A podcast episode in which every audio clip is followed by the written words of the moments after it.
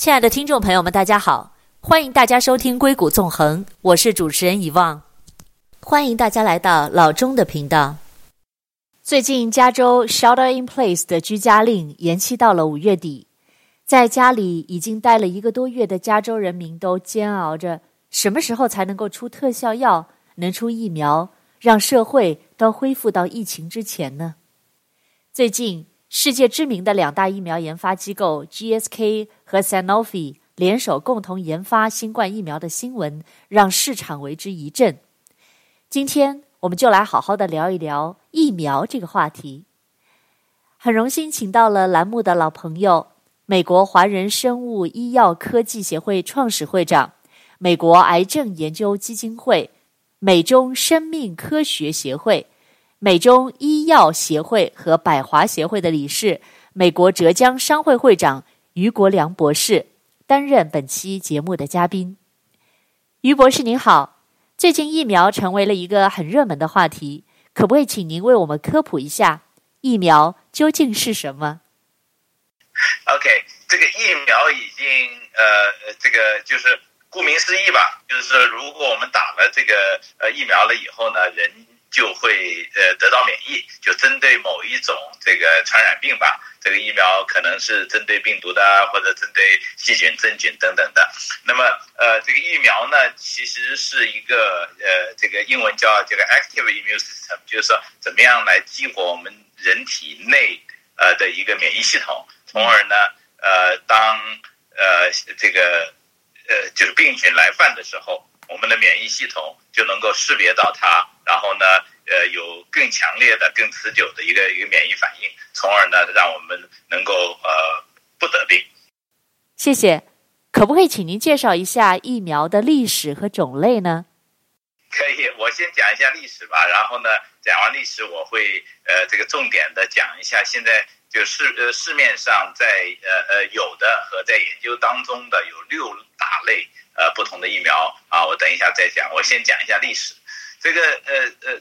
历史呢，疫苗其实呃呃已经是非常的古老的一种这个治病的方法或者防病的一种方法。那么早在两千多年前，呃，就是在这个北宋的时候，咱们北宋年间呢，这个民间已经知道，从这个呃就是被感染的天花病毒，呃呃呃天呃得天花的感染当中。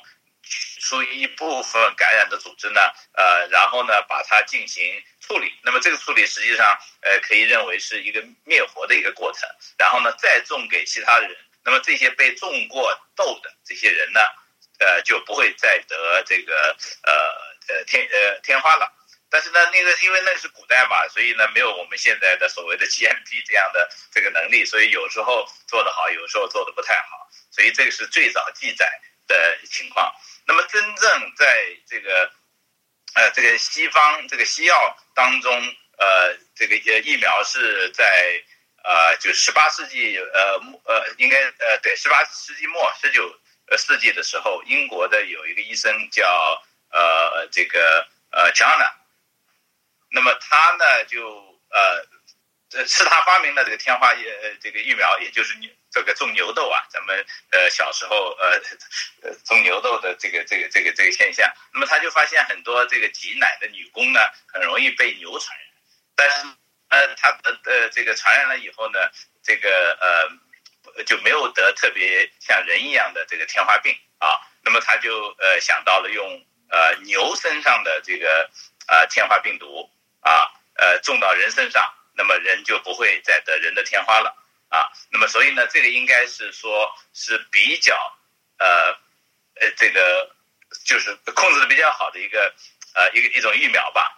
你知道那个英文的这个呃疫苗叫 vaccine 对吧？对。然后呢，种疫苗叫 vaccination，呃，vac 在那个呃西班牙语和这个呃呃拉丁语里面呢，其实是牛的意思，对不对？现在所有的这个疫苗。叫 vaccine，其实都是牛的意思。OK，这也就是说，最早为什么疫疫苗是怎么来的，就是这么来的。OK，哦，这么有意思。Uh, 对，所以你看，你知道那个 Vacaville，对吧？Vacaville 就是牛庄嘛，对不对？咱们在湾区有个 Vacaville。呃，uh，Anyway，所所以呢，vaccine 是是牛痘的意思，实际上，OK，好，那。到了后来，再过了将近呃一百年呢，就是呃法国的一个医生叫巴斯特，大家都知道这个巴斯特是发明了那个消毒的方法，用高温呃消毒的方法嘛。那么他就发明了狂犬疫苗啊，狂犬疫苗到现在呃还在用啊，就是那么天花呢，呃我我刚才讲这个种牛痘，到了这个一九八零年。呃，就人间就消灭了，所以呢，这个世界卫生组织在八零年的时候宣布人呃这个整个这个天花就在人呃人人类身上就灭绝了，这个完全是归功于啊、呃、这个种牛痘，就是牛牛痘疫苗的作呃作用。等会我我还会提到这个在人类历史当中哪些这个疫苗对人类的健康起了非常非常重大的一些作用啊。那所所以呢这个。刚才稍微回顾了一下这些呃呃这个疫苗都是怎么来的？那疫苗呢？嗯、呃，其实这个开发是一个非常不容易的一个过程。呃呃，通常呃要花很多很多年啊。呃，到现在有记载的最快的疫苗是是是那个 measles 啊，也要十年，对吧？比如说那个呃乙肝病毒的疫苗也花了。这个十六七年啊，那最最呃多的很多疫苗要几十年、四五四五十年、一百年的都有，所以呢，很多人就是在盼着这个新冠疫苗什么时候出来，什么时候出来的，大家都是以呃这个星期和以呃这个月在呃呃在在想，而没有以几十年的这样的情况在想。这个这个问新冠疫苗的事情，我等会儿再会呃进一步的来这个呃讲解啊。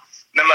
这个疫苗呢是这样，就是呃，现现在因为现在技术比较发达了嘛，就早年的时候，大家我刚才讲到，就像这个用呃这个人呃人身上取出来灭灭活一下呃这个病毒啊，就像早年北宋的时候，我们这个呃天花病毒也是这样的啊、呃。到后来我们慢慢学会了怎么样去呃把病毒给这个活性降低。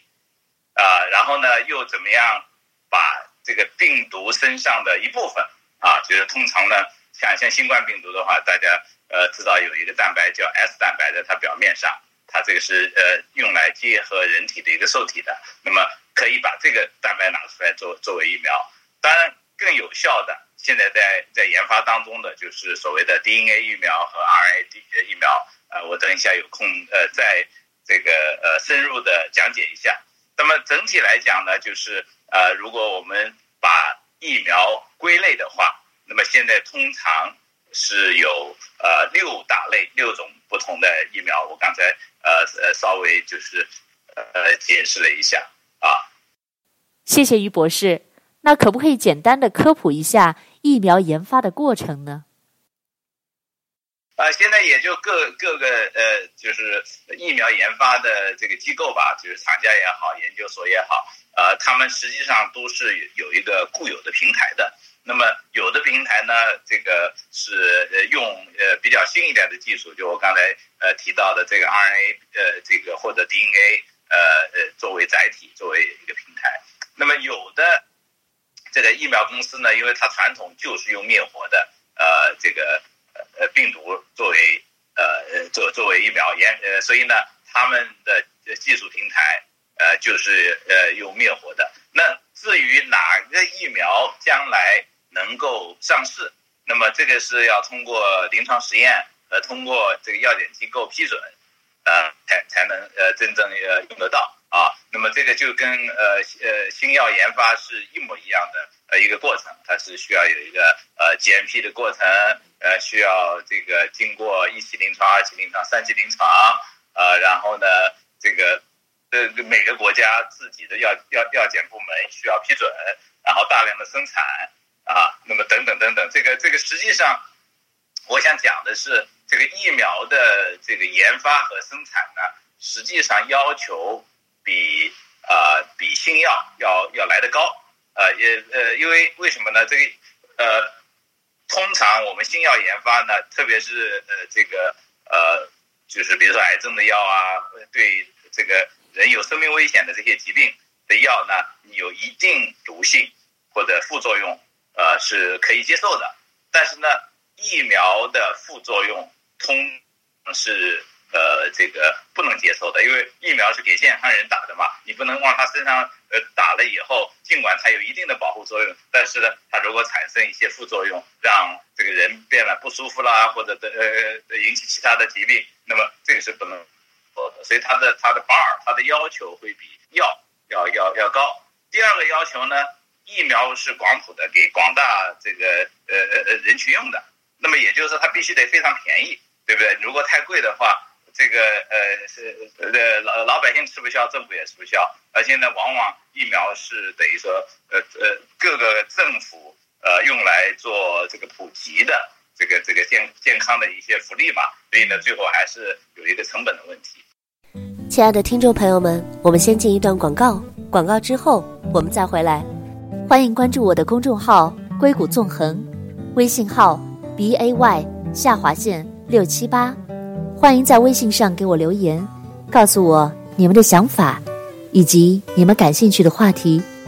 我们稍后回来。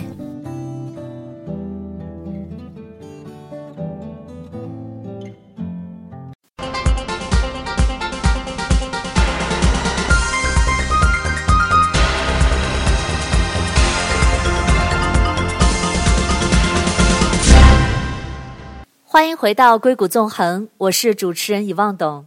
今天的节目里，我们聊的是疫苗的前世今生。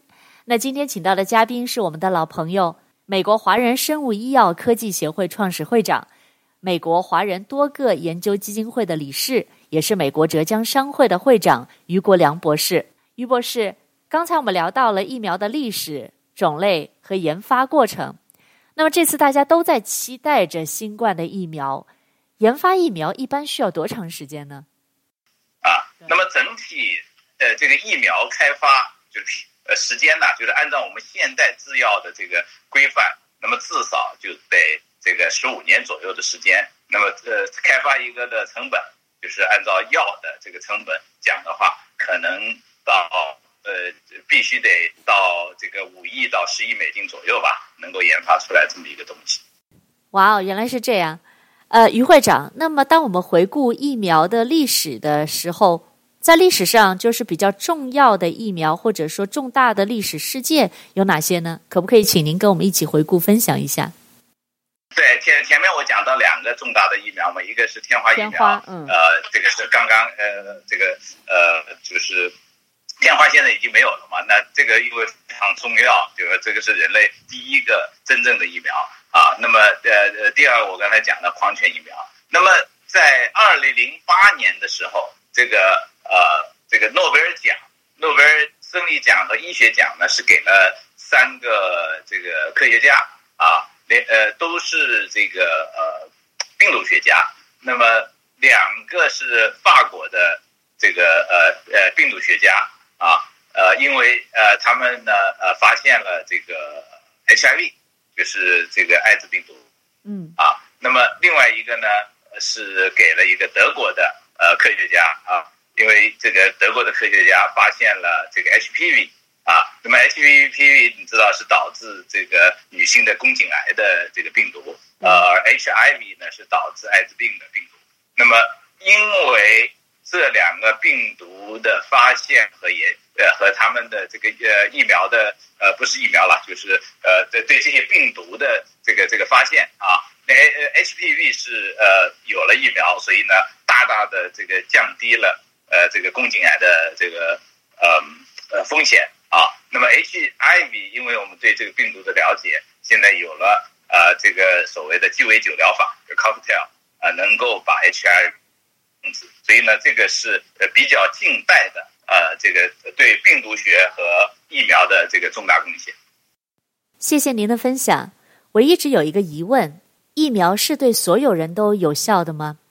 最常见的，比如说流感疫苗，我们常会听到新闻，就是今年的流感疫苗又猜错了组合，所以呢就没有什么效果。那我很想请问，这是什么原因呢？好，这个这个这个问问题呃非常好，但是这实际上呢。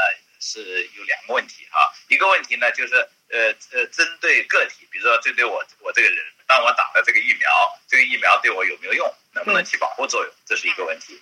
第二个问题是说，疫苗如果打在一个人群当中呢，这个人群当中能不能把疫情控制住，对吧？因为我们实际上疫苗的目的是希望能够把疫情控制住，这样的话呢，这些病毒不会从一个人传到另外一个人，导致了这个这个呃 pandemic，对不对？现在这个呃呃呃就是，所以呢呃。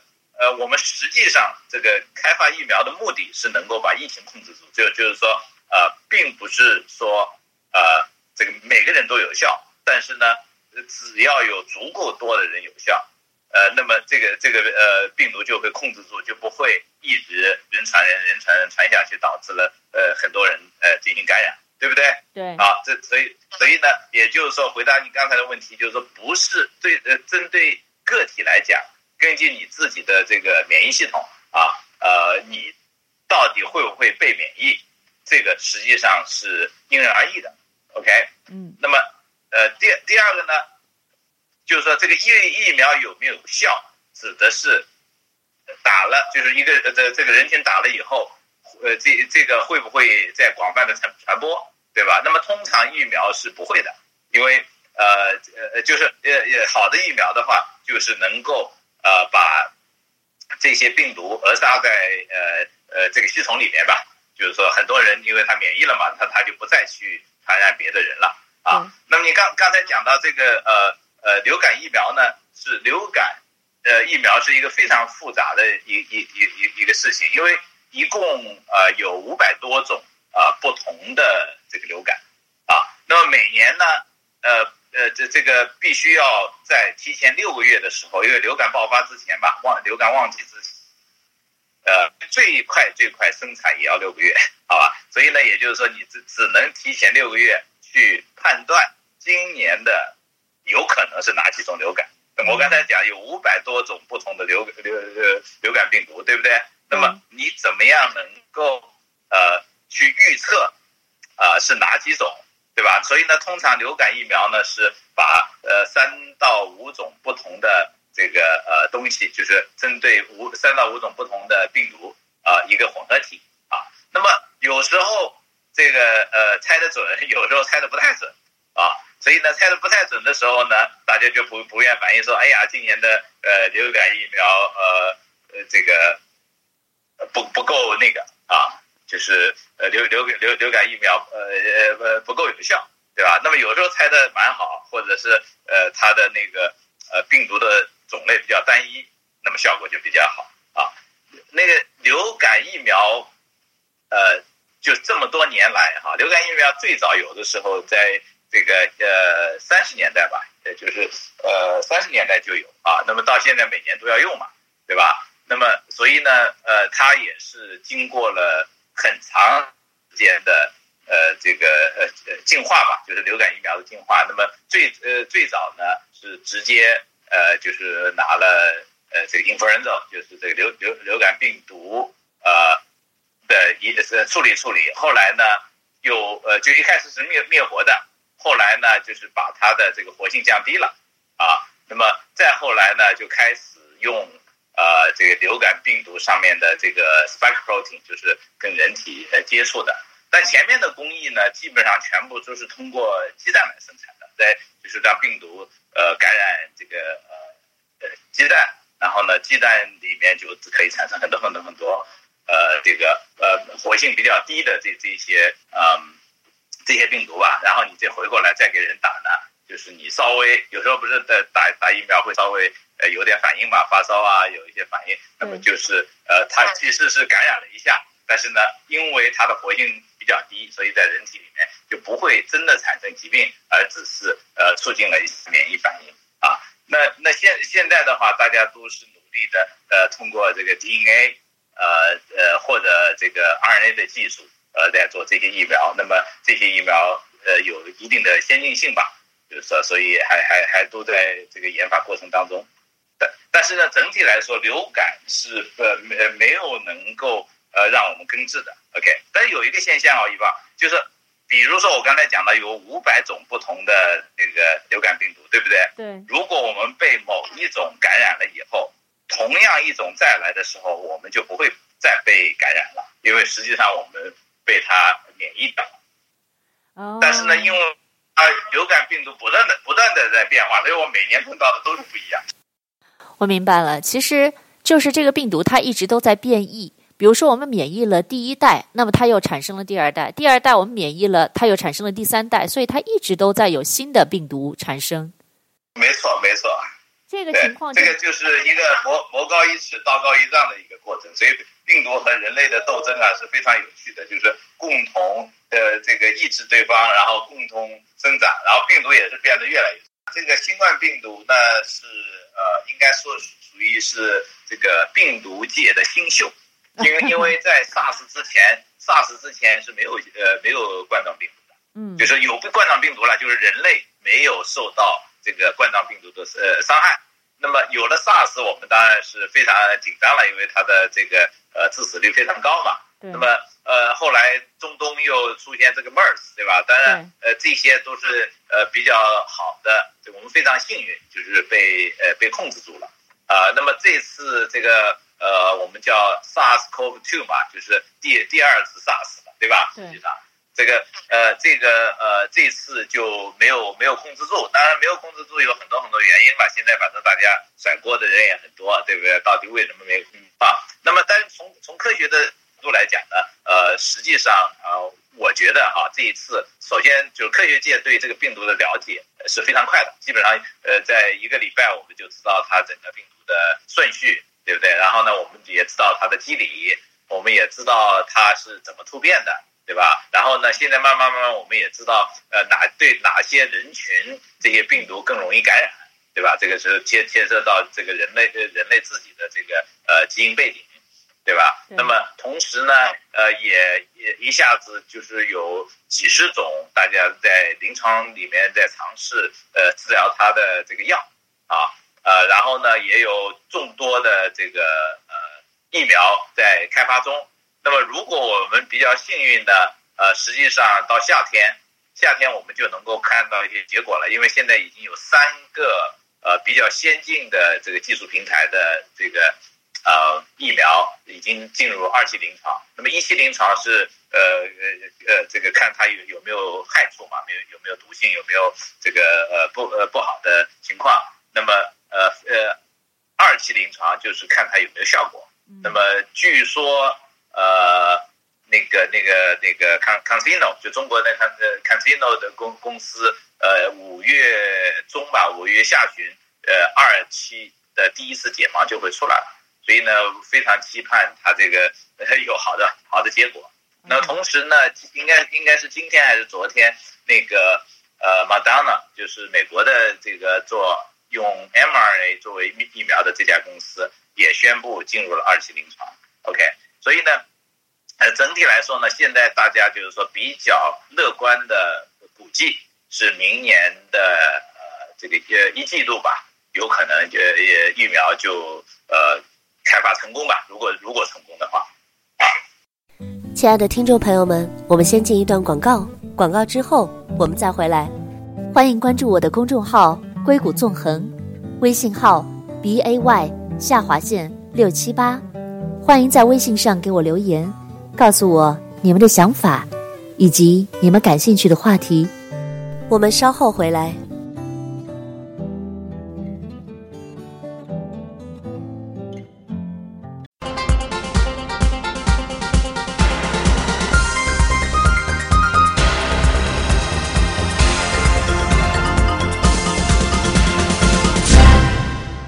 欢迎回到硅谷纵横，我是主持人遗忘董。在今天的节目里，我们聊的是疫苗的前世今生，请到的嘉宾是我们节目的老朋友，来自美国华人生物医药科技协会创始会长和美国华人多个研究基金会的理事，也是美国浙江商会的会长于国良博士。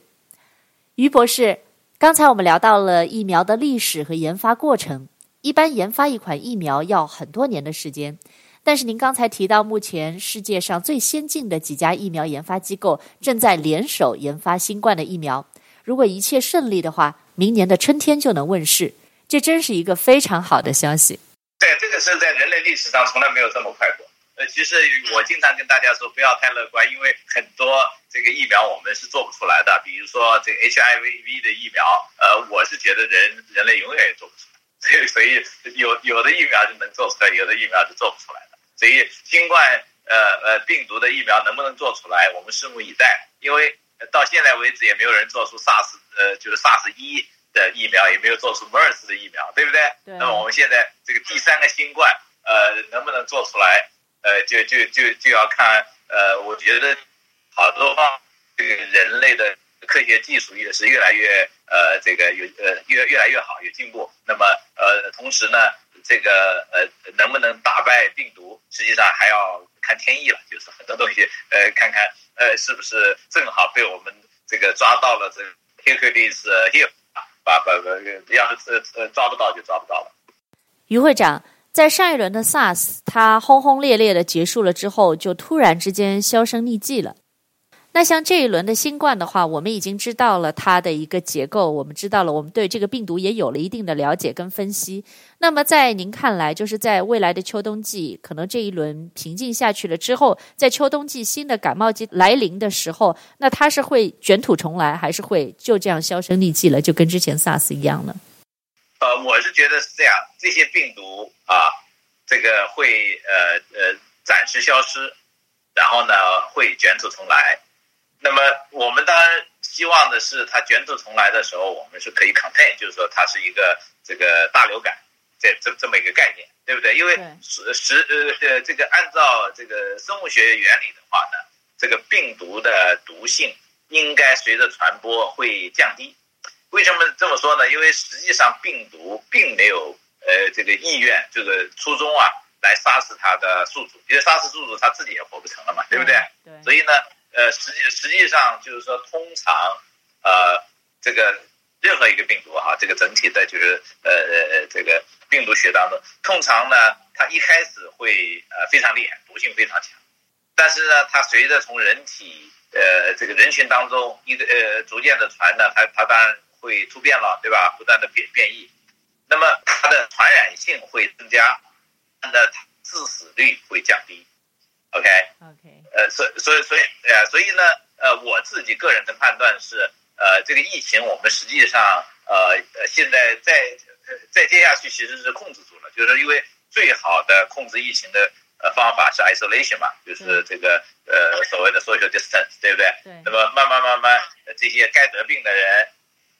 呃，得了自己也好了，对吧？然后呢，不该得病的人就没得，对吧？这样的话呢，这个病毒慢慢慢慢就呃息了。那么大家因为不引起一个这个公众卫生的情况呢，大家也不知道。反正呃，individually 如果能控制呃这个医疗条件好的，呃，那那就好了。像像我儿子他们他们在波士顿嘛，那个他好几个同学就呃感染了，而且呢呃有有症状。但年轻人啊，身体好啊，这医医院也没让去，他自己就好了嘛，对吧？几个星就就跟我们呃得流流感一样的，对对吧？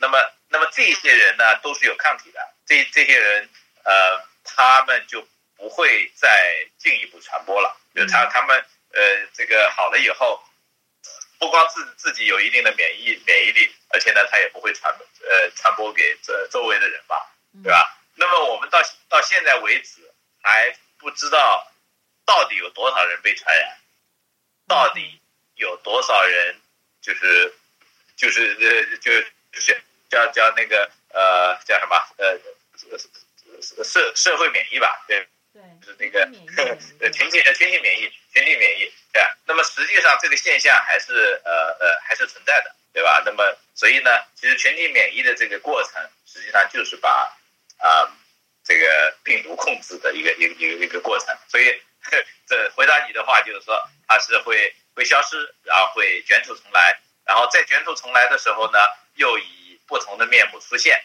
啊，那么再出现的新面目呢，呃，又会打人一个措手不及，因为我们并不知道它长什么样，所以呢，又得呃以最快的速度发现它长什么样，它它的感染机制。